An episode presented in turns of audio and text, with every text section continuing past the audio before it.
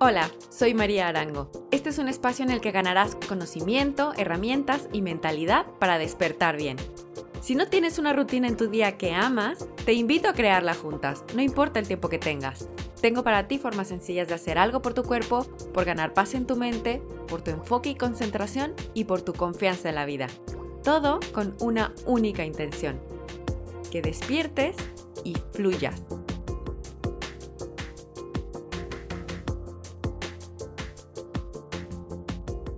Bienvenida a este podcast. Hasta aquí, ¿has hecho algún cambio en tu mañana? Cuéntamelo. Si es tu primera vez aquí, también tienes dos claves anteriores, te recomiendo escucharlas. Si me sigues, gracias por estar aquí. En el documento que contiene las claves incluyo bonus que te animan a la acción, no te los pierdas. Bájalo en www.anima.lat.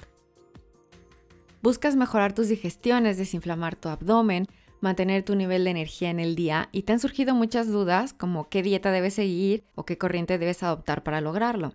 Sabes que los alimentos te dan energía, pero no tienes un camino claro para iniciar. Preguntas como ¿qué significa comer saludable? ¿Qué comprar o dejar de comprar en el supermercado? Son algunas de las que seguramente te has hecho. Esta es la tercera clave. Elijo consumir alimentos vivos. Añado a mi dieta comida natural y evito ultraprocesados. Con esta clave nos rendimos a la dieta de la no dieta, la dieta de la abundancia, de la diversidad de colores, de sabores y de texturas provenientes de una alimentación natural basada principalmente en plantas.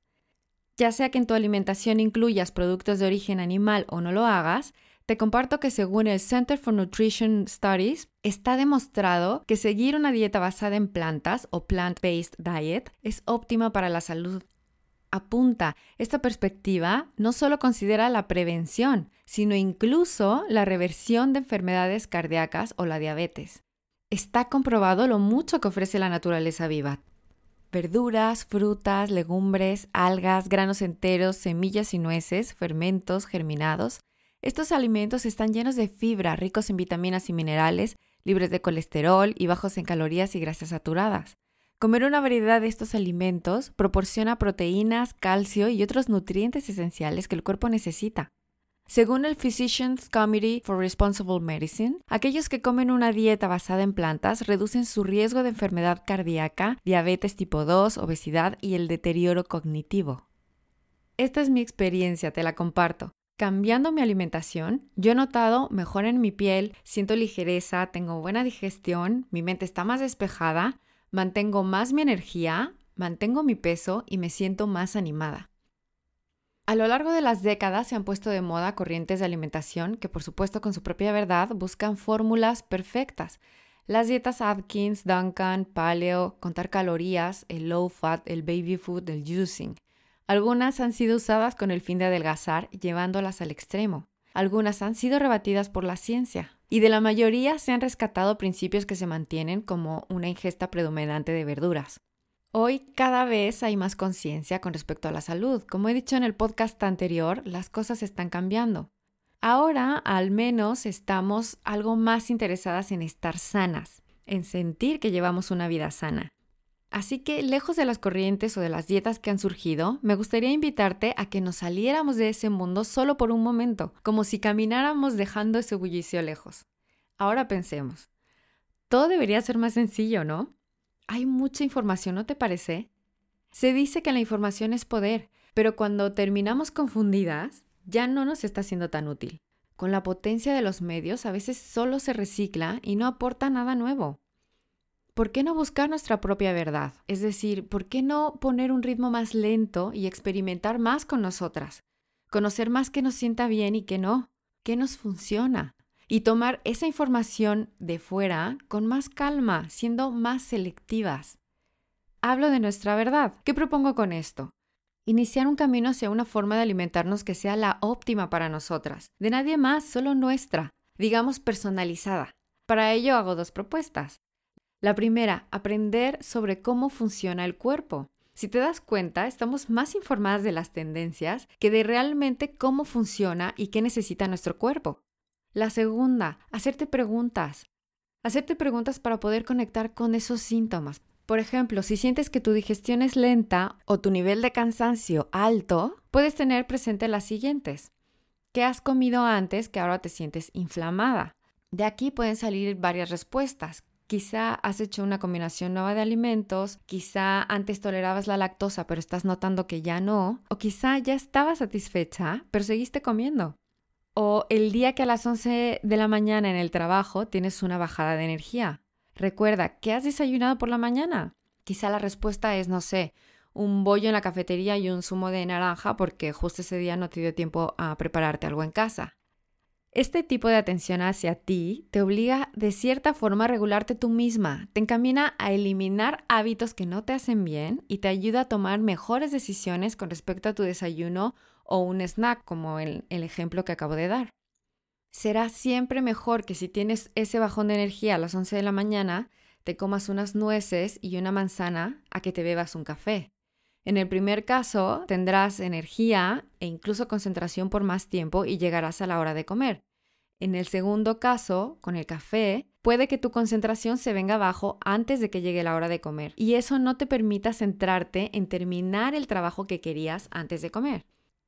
Es verdad que el cuerpo humano es muy complejo, pero en realidad está diseñado para digerir cosas sencillas en su estado natural. Te enumero algunas características a este respecto sobre el cuerpo.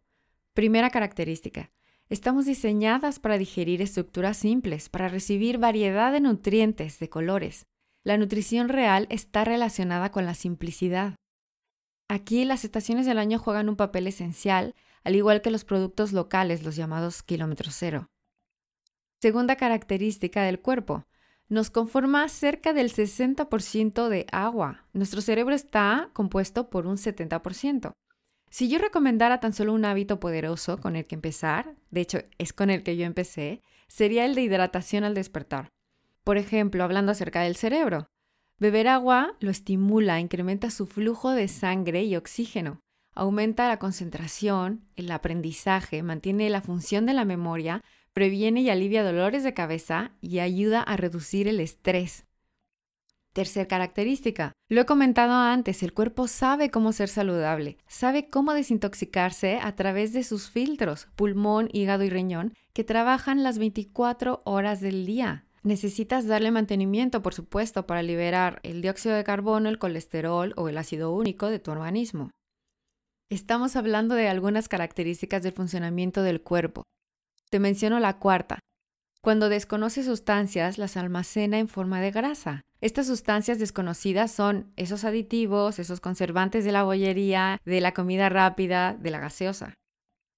Quinta característica. Desde el punto de vista de la energía de los alimentos, el cuerpo absorbe la energía que luego utilizaremos nosotros de la tierra. Por tanto, necesita alimentos vivos. La energía se transmite en la cadena, por tanto, si consumimos alimentos de origen animal, sí importa su origen, sí importa la alimentación que hayan llevado y sí importa la calidad de vida que hayan tenido. Un ejemplo, en la ganadería industrial se utilizan piensos que irritan e inflaman. Son animales que generan grasa y no músculo por el encierro. Y este tipo de manejo en la ganadería, en general, va acompañado de maltrato y sufrimiento.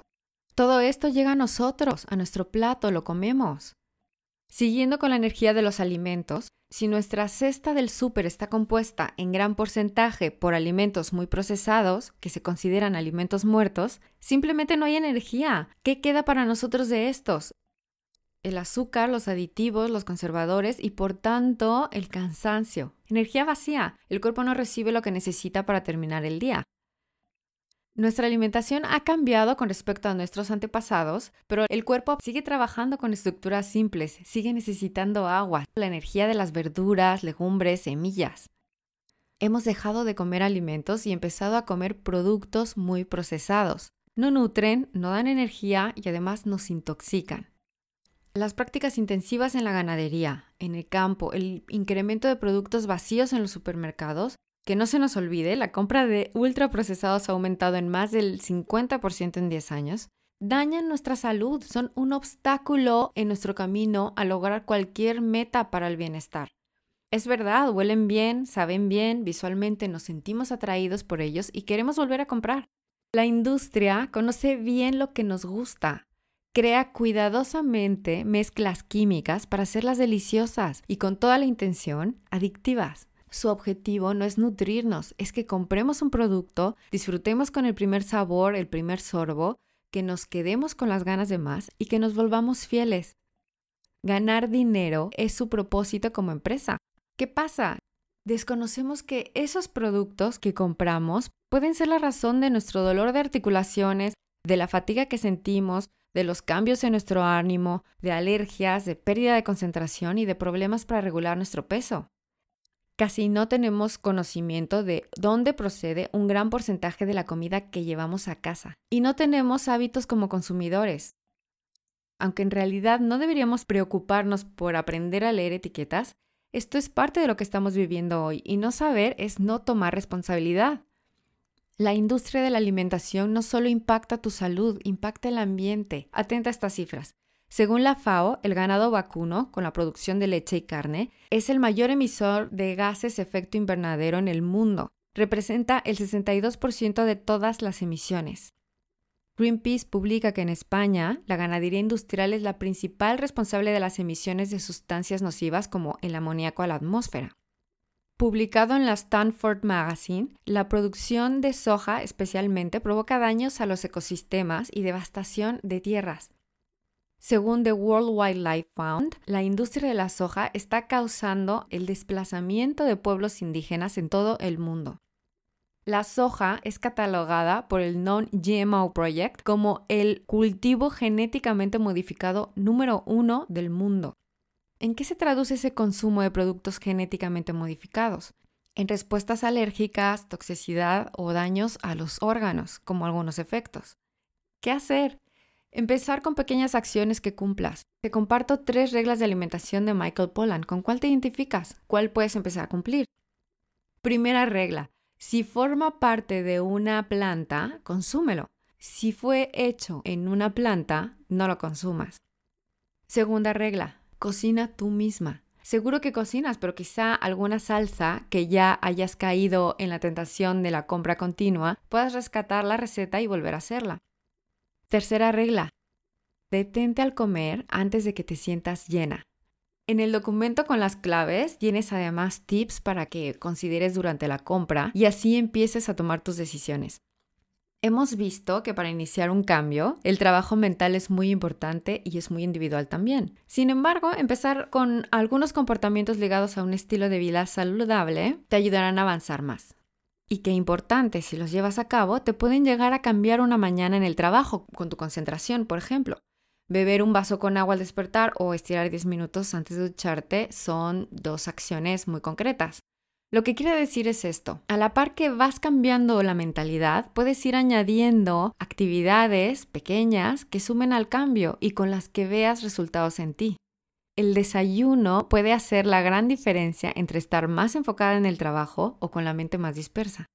¿Sabías que según la Fundación Española de la Nutrición, de la última encuesta nacional de salud, recogió que el 57,64% de la población consume algo líquido y pan, tostadas, galletas, cereales o bollería como desayuno?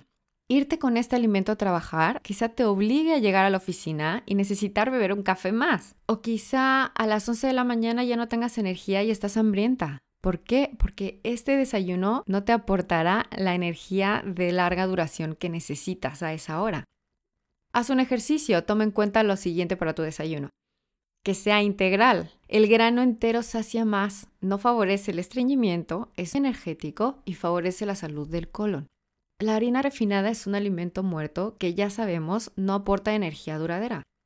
Consume fruta entera. Sí es energía. Además, los alimentos crudos tienen todas sus vitaminas, sus enzimas naturales. Las enzimas son clave en la digestión. Si quieres mejorar en el día, aumenta tus alimentos frescos desde primera hora de la mañana. El concepto es simple. Añade más alimentos naturales.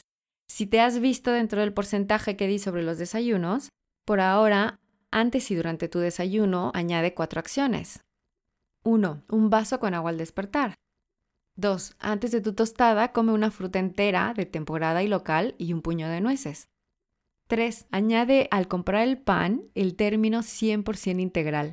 Pregunta si es 100% integral o si lees una etiqueta que así lo escriba en ingredientes. 100% harina de trigo integral, por ejemplo. No solo un porcentaje, no solo con semillas y no solo con salvado. 4. A esta tostada matutina, en vez de mantequilla, puedes probar con aceite de oliva. Como resumen a esta sesión, atenta a tu cuerpo durante el día. ¿Qué te inflama? Mantén esa vía de comunicación abierta con tu cuerpo. Anota en esos días en que te sentiste así, ¿qué comiste? Añade en todas tus comidas alimentos vivos. Has visto, puedes hacerlo ya con el desayuno, el agua, la fruta, las nueces, el pan integral. Toma responsabilidad también por el ambiente, consumiendo local, de temporada y hacer posible de cultivo responsable. Toma responsabilidad por el ambiente y por tu salud, disminuyendo el consumo de carne. Una acción concreta si comes carne todos los días es no consumir los lunes. Practica el lunes sin carne. Acostúmbrate a mirar en la etiqueta de lo que compras lo que se lista en ingredientes. Y última, ¿qué regla elegiste de Michael Pollan? Comprométete. Recuerda las preguntas que he aprendido de esta sesión y qué puedo empezar a hacer ya. Por ejemplo, empezar a conocerte más al comer. ¿En qué momento te sientes llena? Planifica el desayuno de mañana. O en la compra, por ejemplo, ten en mente que sea de temporada y local. Cuéntame, ¿qué has hecho ya por ti? ¿Tienes tu meta de salud? ¿Cómo quieres despertar? Escríbeme a maria.anima.lat Sígueme en Instagram arrobanima.lat, en Facebook, Twitter y descárgate las claves en www.anima.lat. Hay mucha información útil para ti. Usa el hashtag hoyfluyo y hashtag en actitud para todo lo que quieras compartir, tu desayuno, tu ensalada de mediodía o una nueva receta. Nos vemos en la siguiente sesión. Estoy deseando seguir tu cambio.